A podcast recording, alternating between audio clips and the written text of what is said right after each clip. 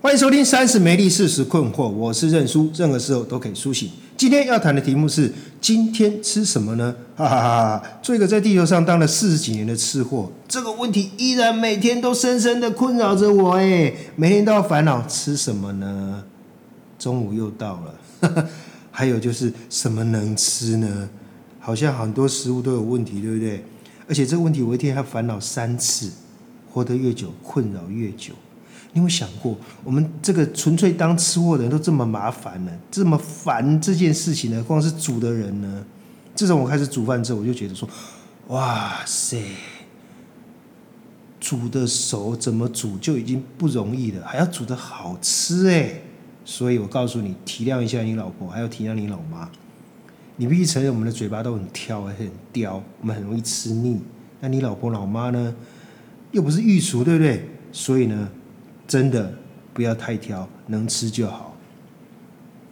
天天都便宜的食物呢，天天都有层出不穷的食安的问题。你有没有发现，我们的这个超市啊、卖场卖的这些吃的，不管是哪一种食品，都越来越便宜。这你不觉得这问题很怪吗？然后呢？你会发现呢，我们各种的这个一下发现这个有问题，一下发现那个有问题，各种食品有问题都越来越多，对不对？我有个观点，要平均的摄取各种毒素。我跟你告，起码哈，没有一样东西是没有问题的。那怎么办呢？怎么解决这件事情呢？除非你自己种稻子、养鸡、养牛、种菜、种水果，否则你逃不了各种的杀虫剂、生长激素、抗生素，透过食物进到你的肚子里面。所以我前面讲了，你要平均的摄取各种毒素嘛，你不要一直吃某一种东西，也不要一直吃某一种品牌的东西。我跟你讲，那会很有很大很大的问题，因为你就不断累积某一种的毒素。然后很快你就了别康啊，你的那个毒素又累积到一个程度，你都开始别康啊。因为这些食品厂商呢，餐厅要赚你更多的钱啊，他会不断的开发各种的食品，从三餐啊、宵夜啊、点心啊，让你不停的吃。从以前单纯的吃饱，到现在食物要变成什么？舒压犒赏自己。你去看一下我爸妈那个年代呢？那种黑白相片，我我我爸妈已经七十几岁，狼龙就散了。你那时候没有看到胖子，而且每一个男生都很结实，有没有？你有发现？那可是你看，翻转到今天二零二，你今天台湾的肥胖比例，根据卫生署给我的数字，男生是四十三点七，女生是三十点八。好，今天吃什么这个问题真的很困扰大家。那大凡困扰芸芸众生的问题呢，我就好好来研究一下呢。首先，为什么一天要吃三餐？你有没有想过这个问题？我去找了很多的资料啊。这件事情其实是从啊有了电工业化之后，欧美开始有很多的工厂，以前都是人工制作嘛，对不对？开始有了工厂，开始雇了很多的工人，开始生产出很多东西，发现卖不掉怎么办？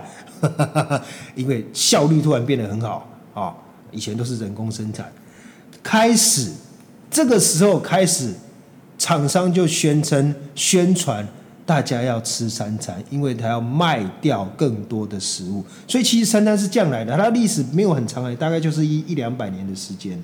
好，好，那到今天的这个年代呢，你知道吗？每个人嘴巴都很贱，以外很刁嘛，你又不知道吃什么，又很挑剔，这很难，对不对？又怕胖，又又吃不下，怎么办呢？又不知道吃什么，外面东西又很脏，只有一个办法，自己煮。另外一个办法，刘德华饮食法。什么叫刘德华饮食法？哈，我告诉你哦，哎，这个是刘德华自己讲，你们可以去查一些视频。刘德华其实是吃素食。什么叫吃素食？哦，就说他不吃肉类跟鱼类。在他平常的时候，就是说他自己可以选择的时候。可是你知道吗？我们身边一定有这样很多的朋友都是吃素，对不对？当你有这样的聚餐或者聚会的时候，要邀请这些吃素的朋友就很麻烦，你不不知道怎么找餐厅，不知道怎么怎么怎么帮他帮他安排这些事情。但是呢，呃，刘德华在他平常的时候完全是吃素食。我我不讲素食的原因是说，素食跟素食是不一样，我后面有解释。但是他有应酬、有聚餐的时候，他还是跟大家一样吃肉，所以肉变成是一什么点缀的食物。这也是我自己从他身上学到，我开始这样子。我我现在大概是一个月可能吃不到两三次肉嘛。我吃肉的时候，大部分都是聚餐，或者说家庭聚会，或者是有应酬的时候。所以在我平常可以选择的时候，我的我的我的呃每一餐我都几乎完全没有碰任何的肉类跟鱼类。好，这是第一个。啊，你会想说啊，这样会营养不均衡吧？这样子会没有力气吧？我跟你讲，在今天的这个年代啊，每一个人都营养过剩，没人底下营养不良的啦。那那回到我前面讲第一个方法，自己煮嘛，自己煮是很麻烦，我没有时间呢。我跟你讲，其实没有想象中这么难，因为我自己也是在上班的人嘛，哈。但是你又不是大厨，对不对？所以呢，你对你刚开始学自己煮这件事情，你不要太挑剔，而且煮这件事情，你把它降低到只要让你吃饱就好了。那怎么做呢？比方说呢，我自己像现在夏天我吃不太下，对不对？我就会煮稀饭啊，稀饭就是卡卡淡嘛，磨磨哈搭嘛，干饭就很很很很干干的，就你吃不下嘛，对不对？哈，那稀饭呢？呃，煮一锅的稀饭，我自己就可以带两三天的便当。然后呢，呃，我我配菜也很简单，可能就是豆干、卤蛋，That's it，没了啊。或者说呃一些坚果。所以我跟你讲，我平常吃的时候是吃的很简单。好，或者是什么，自己可以煮咖喱，或者是啊，你看。哦，口水又一直在咽。我非常喜欢吃咖喱，可是我咖喱都没有加肉，我是纯素食的、纯素食的咖喱。很多的什么呃红萝卜啊呃还有什么那个叫什么 potato 马铃薯，好，或者煮一锅卤肉，你就可以吃好几天了哈。好。先求有，再求好。就像我咖喱已经煮了几个月之后，我就发现，哎，我还蛮上手了。我开始就去研究怎么把它变得更好吃。一开始是真的自己煮的，真的会觉得，哇靠，我怎么可以把东西食物煮的这么难吃呢？真的是也蛮不简单的。好，所以我讲的就是说。你开始从自己煮开始，其实真的没有像你想象中那么、那么、那么难。而且，如果你真的不行的话，外面有很多那种素食包也可以解决。我我一开始是先这样，我没有马上就就到自己煮这个阶段，而是先用这些调理包。后来发现调理包会吃腻了，干脆就自己煮，好不好？好，那当然最好你可以自己种菜了哦。像我自己在我家的这个楼顶，我们家楼顶是可以种菜的哦。我就可以大口安心的吃，然后我洗的时候也没有很认真洗，就随便洗，因为我自己自己种菜，我没有放农药啊，我也不会放很多的这微博的东西啊。那因为呢，台北市现在有这个呃屋顶菜园的推广，大家可以去看一下那个那个找一下这个资料，它还有补助经费哦，就是你要跟他申请，在你家楼顶自己种菜。这除了说自己吃以外，还有一个重点就是说，对于这个啊降低这个。啊，地球暖化啊，让都市的这个热岛效应的温度可以下降，这也是台北市政府要推广屋顶菜园的原因。好，让你吃腻，还有一个还有一个可以另外一个方法，就是你要多多尝试不同的组合跟吃法。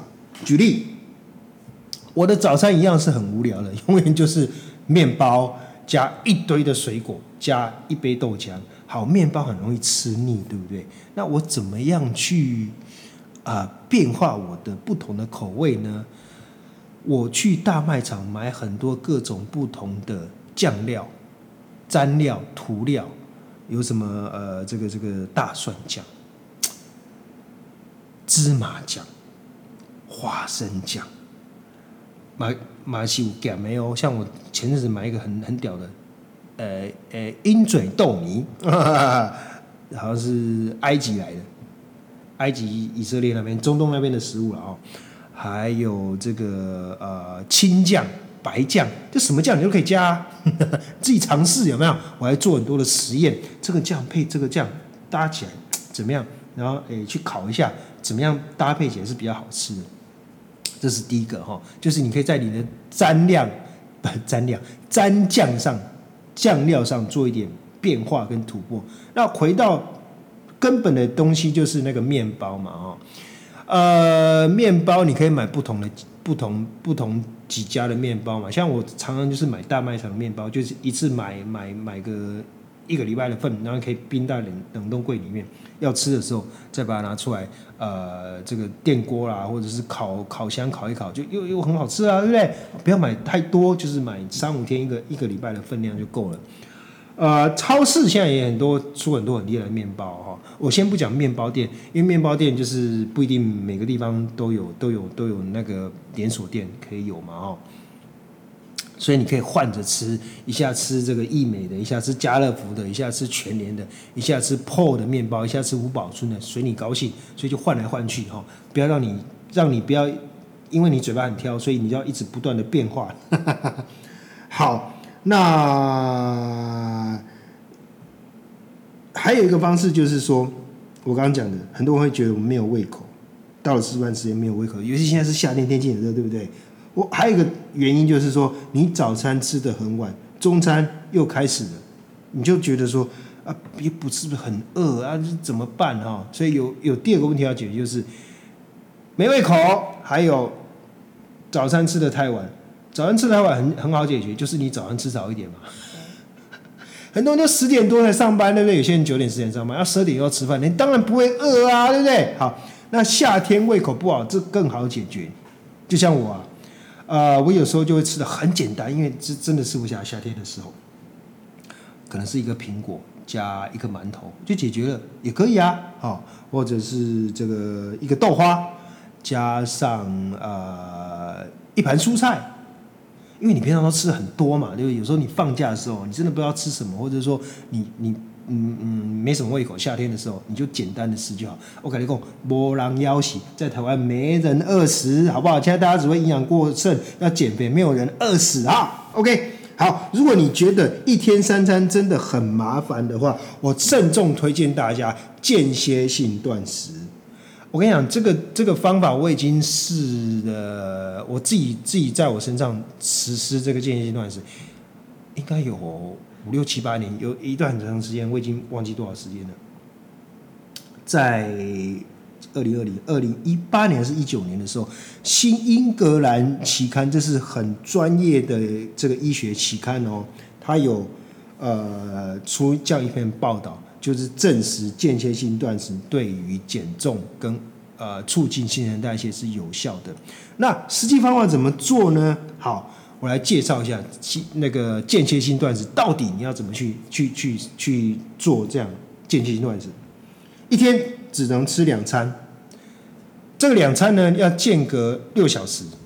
好，那两餐吃完之后，你要十六个小时以上不能再吃任何东西了，当然可以喝水了哈。安尼安尼有了解不？可是我跟你讲哦，每个人的这个。时间会不太一样。举例，比方说，呃，我是早睡早起的人嘛，我我六点起床，我大概平常差不多七点吃早餐，所以你回推一下，我的两餐之间要间隔六小时嘛，我的中餐就必须要在七点往后推六个小时，一点的时候吃，差不多。我我我的作息也是中午的时候我会睡个觉，再起来吃饭。好。吃完之后呢，就是中午这餐吃完大概是一点半左右，我就不会再吃晚餐，也不会吃点心，也不会吃宵夜，不是说什么东西都不吃，直到明天的七点，其实这样已经超过十六个小时了。好，就是它的标准是你要超过十六个小时啊。好，可是有些人呢他可能是这个十点才起床啊，他上上大夜班啊，对不对啊？十点起床啊，十一点才吃饭啊，哦，那好，十一点吃饭，十一点吃饭，这是自算他的早餐了啊。所以往后推六个小时，就是五点，五点再吃他的晚餐，他一天就两个小时嘛，对不对啊？好，五点吃了晚餐之后，再往后推十。六个小时就回到第二天的十点之后，他可以再才可以再吃早餐。所以大家了解我的意思吗？每个人的时间都不一样，所以他呃没有说一定要在什么样的时间，但是一天只吃两餐，间隔六小时，到第二天要再间隔十六个小时，这个公式这个时间轴是固定的。我前面有介绍一下刘德华饮食法嘛，也就是吃素食。OK，我跟你说哦。这件事情也是有根据的哦，你可以去看一本书，叫做《救命饮食》，它已经有有出三三三集一二三了哦，英文叫做 China Study。与其说这是一本书啊，不如说它是一份研究报告。我我大概介绍一下这个书的背景，它是呃呃呃一个美国医生带你你你一堆人到了中国去进行了很多年的一个研究，要调查。啊，中国人的饮食跟西方饮食的不同，然后产生了什么样的疾病跟问题，做一个比较。所以呢，它其实是一个研究报告所得出来的结论。好，我直接讲结论哦。结论就是不吃肉、蛋、奶，包括鱼哦，哦，只吃素食。我再强调一遍，素食不是素食哦。无讲那两个两个名也无讲哦。好，他的论点是什么？他当然他有很多论点的。我我举接下来我举一下，举他书里面几个例子，告诉你，喝牛奶是东方人比较多啊，西方人比较多？当然是东西方人啊，对不对？喝牛奶最多的欧美，直肠癌骨折骨折的比例反而最高。嗯，还有为什么不能吃鱼呢？鱼其实，在食物链的最上层，所以基本上越贵的鱼越毒。然后现在的所有的海洋都被污染了。好，那呃，我我讲到它的一个重点，就是为什么不是吃素呢？因为素一般来讲是蛋跟奶嘛，它的这个论述里面连蛋跟奶它都是不能吃的哦。还有素食的普遍的问题就是太油太甜。好。你去想一想，如果你现在是三四十岁的人，你大概十几岁或小时候，你有没有听过你的亲朋好友有癌症？有，也可能是大概几年才听到那么一个，或者说哦，好像有听过这个病，但是好像嗯，周遭的人都没有没有没有得得什么癌，对不对？小时候我小时候真的是这样哦，可是现在我反过来问你，你身边你哪一个人的？亲朋好友跟邻居同事，没有人，没有人你认识的没有得癌症的零。哎，对，真的，你去想想，真的是这样的。还有，你有没有发现，现在好像很多的小孩都有过敏、气喘，甚至以前的小孩都没有自闭啊，现在小孩也有自闭啊。这个问题呢？就这个书的作者来讲，他也是归咎于是食物的问题。当然，食物问题是这根源很复杂啦，就是因为这个工业化的关系，我们必须快速的生产这些牛羊猪猪鸡鸭，所以我们就有很多的化学的这个这 个毒素啦，或者生长激素啦、农药啊，会在这些这些动物或植物的身上。那你会想一个问题：吃素食会不会没力气呢？与人类很接近的黑猩猩只吃蔬菜水果，你觉得黑猩猩会没有力气吗？一样很有力气呀！我自己的结果就是，我自己实验的结果就是，啊，这么多年下来，因为我每周固定会去啊两到三次的运动嘛，游泳啦，或者去健身房啦，我我我也觉得，自从我开始改吃素食之后，我觉得跟以前我吃肉，我并没有觉得说哇，突然的波啦啦啦，完全没有，没有任何的改变。吃素食之后。好，保健食品呢？这是我特别要讲的。我以前是一个非常喜欢吃保健食品的人呢，我还会特地特地从叫人家从美国带回来，或者说自己去美国时候带几年份的这种各种的维他命 A、B、C、D、E 啊，各种的什么营养品啊、保健品扛回来。为什么？美国便宜嘛。好，那在这个书里面呢，他是这样告诉告诉你的，就是说。保健食品其实是把每一种个别的养分独立出来，让它在体内只做一件事情。那我们为什么要吃各种的食物呢？因为食物会在体内产生各种奇妙的化学作用，自动的合成我们身体需要的各种养分。如果这些保健食品真的这么厉害的话，照理来说，你其实只要吞这些维他命就好了，你根本不要再去吃食物嘛，对不对？如果这些保健食品是这么的厉害、这么有效的话，可是问题是哈，为什么不能光靠这些保健食品？你去想这个问题，哎，我觉得这有道理耶。好，回来我身上做一个实验，我也去曾经把这个问题问过我的一些医生，新陈代谢科的医生，他给我回答是这样的，你们参考。这个保健食品啊，吃也没关系，不吃也没关系。然后他讲的很保守啊，他意思就跟跟你说，其实吃了也没用，干脆不要吃了啊。所以呢，我后来就不再干这种事情了，因为真的很花钱。然后我就每天吞那些这这个这些微微的东西，也是很麻烦哦。好，说到食物的断舍离呢，嗯。我自己的这个呃，这这十几年开始，这个我前面讲的这个间接性断食呢，将近这十年的人体实验，还有吃各种不同的食物，在我身上产生的各种反应呢，所以我就有时候在想哈，如果如果我是生在日本，然后我又我又见那个年代，如果又是在那种啊这个民国初年的时候呢？我一定会去申请参加那个日本的七三一部队，就是做人体实验的部队。我非常喜欢把我自己当做那个实验品去实验。那哈哈哈哈哈！那我这十年下来的这十年下来实验这个我刚刚讲的这个啊舒食跟间接性断食疗法，因为每年都会去做健检嘛，健检的这个数字都很漂亮。这第一个，第二个是我十几年下来我的。体重跟腰围都维持在五十九跟二十八。第二个，第三个，我觉得自己的身体很舒服，睡得很好，便便漂亮哦。所以重点来了，这个实验在我身上是是成功的，是 OK 的哈。那我也对照这本书，他讲的的确是正确。所以吃蔬果越原始越好，不要任何加工。重点重点就是你要吃原版的食物了。尽量不要吃各种的加工的食品。举个例来说，如果你今天可以吃水果，就不要喝果汁；如果你今天喝果汁，就喝百分之百原汁，不要喝任何有加加任何糖或加水的。如果你实在没办法有其他的选择，呃，眼前有果汁、有饮、有可乐、有这个其他含糖的饮料，那。你就选果汁吧，这样这样懂我意思吗？哦，就是尽量回到那个最原始的食物，不要吃任何有加工过的食品或饮品。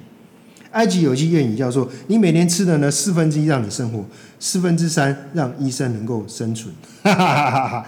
所以你怎么吃，就决定你以后怎么生病了。就简单讲，就这样的哈。还还有一个重点就是，吃肉当做偶一为之的点缀。是这本书强调了，也是刘德华的实践的结果，也是我自己实验的结果。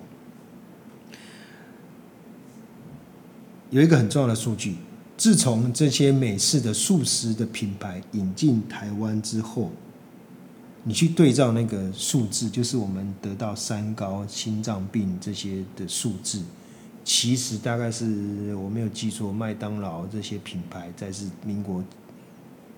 七十几年，八零年代初的时候引进台湾嘛，哦，我们的肥胖率跟三高的，就是从那个时候一直到现在，从来没有下降过，而且有更年轻化的趋势。美式饮食会导向你走向缓慢、痛苦的死亡之路。好，讲到牛奶，因为牛奶是很健康、很好的食物啊，很好的这个。呃，营养品的来源呢？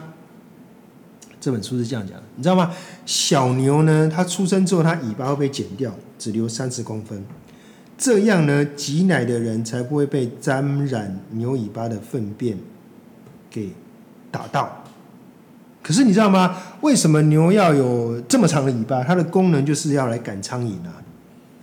当牛没有尾巴不能赶苍蝇的时候呢，要怎么办？这很多苍蝇蚊子还是会来啊，对不对？所以呢，就要喷洒大量的杀虫剂。那牛在这个成长的过程中，当然是打了很多的生长激素啊，导致乳房要变大，不断的持续的发炎，让它产更多的乳，所以再用抗生素治疗。所以这本书说了，牛奶是超级致癌的组合饮品。好。我告诉你哦，我自己的这个实验的结果是这样子。我以前非常喜欢喝牛奶，非常喜欢吃优喝优格，但是因为我有呃胃食道逆流，其实是不能喝乳制品的。在这个这个呃胃教单上面不能吃的东西大概有四五十项吧。我就在想说，哇塞！这如果真的认真的实行下去的话，这活着有什么意义呢？这这这没有没有东西可以吃的，只能喝水，只能吃稀饭了。可是你知道，我前面讲我非常有实验精神嘛，对不对？我那时候拿到这个胃教单之后呢，我就认真的开始做起人体实验了。我每天，比方说，呃，今天他讲说咖啡不能喝嘛，举例啊，咖啡不能喝。哎，对了，胃食道逆流真的不能喝咖啡。呃，我就拼命的喝咖啡，哎，发现身体有反应了，果然胃酸就起来了。咖啡不能喝哦，哦，喝茶，喝茶，茶很多种啊，红茶、绿茶、生茶、熟茶，这个茶那个茶，好，我就开始一种茶一种茶试。后来发现呢，虽然他讲所有的茶都不能喝，哦，我发现其实绿茶对我来讲是 OK 的耶。所以我这样这样这样这样尝试下来之后，发现，哎。这个胃交单上，我我不能吃的东西大概其实就那么五六样而已。好，那我为什么要讲这件事情呢？就是说，呃，这些书讲的东西，或刚我我我刚刚讲这些什么呃，这个这个间接性断食啊，或刘德华饮食法这些素食的主张啊，我必须强调一遍，你必须亲自的人体实验，你才决定，你身体最会告诉你嘛，对不对？会。你的你的健检数字会说话嘛，对不对？或者你自己就感觉哇，身体真的变很舒服啊，变变很漂亮啊，睡得很好啊，然后很有精神啊，或者哇不行，我不吃，我就觉得快快挂了这样。我一开始也讲就有戒断的这种这种恐慌症这样，可是真的实验这几年下来之后，我发现哎很不错哎，你知道吗？可是我有个朋友口头禅呢，就是反正都会吃，就什么都吃吧。其实很消极，但是也很积极。为什么为什么这样讲呢？就是他很积极的吃各种食物，很消极，就是其实我前面讲你怎么吃，你最后就会得什么病。但是我也不是讲说每一次每一餐呢，你都去算你有多少的热量和卡路里嘛，做不到也不可能嘛。而且你知道吗？你吃什么，除了脂肪之后，很快的你就会有相关的疾病会产生出来，就往我前面讲胃食道逆流。好。呃，有一本书，第二本书我要跟大家推荐的，就是呃，糖会上瘾，吃糖会上瘾。那这件事情呢，其实，哦，对不起，我刚打嗝了，请原谅哦。啊，这件事情呢，我也认真去查了一些资料。你知道，呃呃，纽约已经开始禁止任何含糖的饮料在校园内贩售。甚至他们更 over 了一点，就是说，有人提议要把糖列为毒品。我听到这个时候，我就觉得你太 over 了吧？糖是毒品，糖会上瘾，有这么严重吗？好，我自从得到了这个讯息之后呢，我又开始好奇了，糖真的会上瘾吗？于是我就开始了展开为期一个礼拜的吃糖实验。这个实验是这样的。每天三餐，连续七七天，不吃任何糖以外的这个食品。我不是我每天吃吃那个白糖，不是这个意思啊。比方说，我就吃任何说含糖的这个啊食物，从巧克力啦、饼干啦、饮料啦，什么布拉布拉，任何你想要有含糖的这个这个甜点啊，这东西，这个是我的三餐，好。然后依据《糖会上瘾》这本书的这个这个啊告告诉我哈，因为他是一个科学家写的，他说糖在你脑中让你上瘾或让你开心的那个那个运转的机制，其实跟海洛因跟毒品的机制是一样的。就是说，你吃糖的时候，你会一种安慰感，会一种幸福感。其实真的，你去吃甜点的时候就有这种感觉。重点是你越吃会越想吃，然后呢，你吃多了累积到你在你身体累积到一个量之后呢，你开始会产生一个急剧的反转作用，你开始会觉得恶心、呕吐，会觉得反胃。但是你身体的这个呃，因为它会让你上瘾嘛，你又会很想吃，可是你身体的又让你感觉不舒服。我想说，有这么严重吗？认真的告诉你，认真的告诉你，我这个实验做满第三天的时候，我就做不下去了。这个书上所讲的这些啊负面的反应，我第三天完全出现，整个人变得很焦躁，然后很口干舌燥，然后又很想吃糖，但是又又吃了又很痛苦，身体又是要告诉你不能再吃，可是里面又有一个脑中会叫你说：哇，吃糖让我很兴奋，你继续吃吧，继续吃吧。所以我第三天就结束了这个实验。然后呢，我告诉你哈，真的会上瘾，因为你就一包一包的吃，一包一包的开，很刷嘴嘛。然后吃了就很，你的脑中的那个反应就会让你觉得哇，好幸福，好开心哦。可是你真正你身体的感觉就很不好，因为就口干舌燥，然后就开始很暴躁，然后你身体很不舒服，所以这个反应是很怪的。就是其实你你你你身体是打架的，然后就觉得好，再多点糖，再多点糖。可身体告诉你说，你不能再吃了，身体很不舒服了。所以糖真的会让你上瘾。好，所以我要告诉大家的结论就是，你好好的吃，就是维护你的健康跟你的身材，好不好？当你吃的好的时候，你就很健康，生产力就会提高，你就不用吃药，生活满意度就很高。这就是一个最高效的正向循环嘛，对不对？健康从吃开始，健保比健康重要。这个是我常常在各大医院呢看到很多人拿了一大堆的药，我都恨不得我不要去医院，不要去拿药。可是有时候没办法，就是还是偶尔一年还是会去个几次嘛，对不对？台湾因为有健保呢，大家去医院觉得去的很理所当然。如果今天你把这个场景换成是到美国哈，你去问一些你在美国的朋友，我就我像就我有些朋友，他跟我讲说，在美国啊是讲每个人家里都有很多的成药。我说哎奇怪，为什么为什么那么多成药？他说啊就是比方说感冒就自己自己自己吃这个，有些人还特地从台湾带一堆的中药来哦，或者从台湾买一些药比较便宜嘛哦，他们都不敢去看医院看医生，因为很贵，而且很久。我举个例来说，我有一个朋友，他就是呃，妈妈有一个急性的病，可是他又没有保险，然后呢，怎么办？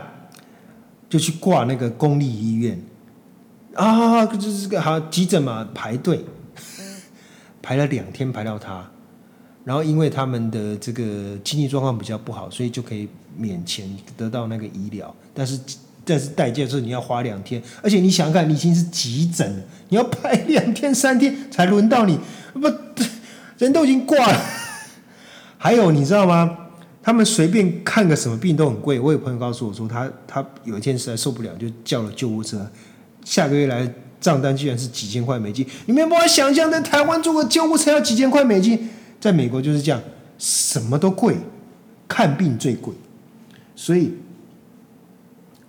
前卫生署长杨志良说一句话：“如果台湾的健保是第二名的话呢，那世界就没有第一名了。也就是因为台湾的健保这么好，导致很多人都是滥用这个健保。我觉得这个应该回过头来是顾好的自己的健康，尽量不要去医院，不要吃到药嘛，这才对嘛。但是我觉得现在大家有点本末倒置的。好，那我们如何在美食跟疾病中找到一个平衡点呢？”这真的很难，就像我前面讲，你怎么吃就是到最后造成你什么疾病嘛，哈，嗯，我最后找到一个平衡点，因为你知道中年人就是很多的工作、很多的压力、很多的责任嘛，你当然觉得要靠食物来舒压啊，不是不可以，可以，可是你必须要做一件事，就是你平常必须把你的新陈代谢啊调到很好。怎么做？就是我讲的间歇性断食跟舒食，好，呃，让你平常周一到周五上班日的饮食尽量是清淡又简单的，然后加上至少每周三次的运动，这个时候你就有六日可以有那个本钱去大吃一顿啦。可是你不能连续这样吃哦，回到礼拜一之后，你必须。尽速的回复到我讲的那个正常的生活，就是间歇性断食外加舒适的日子，还有运动，这样其实你还是可以享受美食啊。所以我告诉你，我的我的这个这个这个论述是讲，我我给我自己的论述是讲，好好的这个间歇性断食，好好的吃蔬食，好好的运动，是为了我。在周末的时候可以大吃，肆无忌惮的大吃，我真的是大吃哦！我我当我我想要吃我的东西，我是没有在忌口的哦。但是呢，我我我会马上转一个梦，在回到礼拜一的时候，就又继续吃的很简单，又继续间歇性断食，继续吃素食，这样你就可以在美食跟疾病当中没有关系，你还是很健康。你还是可以大口的去吃，不用去管那些疾病，因为你的检查数字都很漂亮。所以呢，我们今天讲的这个怎么吃的这个问题呢，的确很困扰大家。可是呢，预计认输我这十几年下来实验的结果，只要你好好的去实行间歇性断食，开始去吃蔬食，我跟你讲，你只要吃一个礼拜，你就有感觉了。试看看，刘德华做得到，你也做得到。它真的对你的健康有益，也对这个地球是有益有帮助的。谢谢大家，希望你收听今天的节目对你有一些帮忙，有些帮助。我们下周见，拜。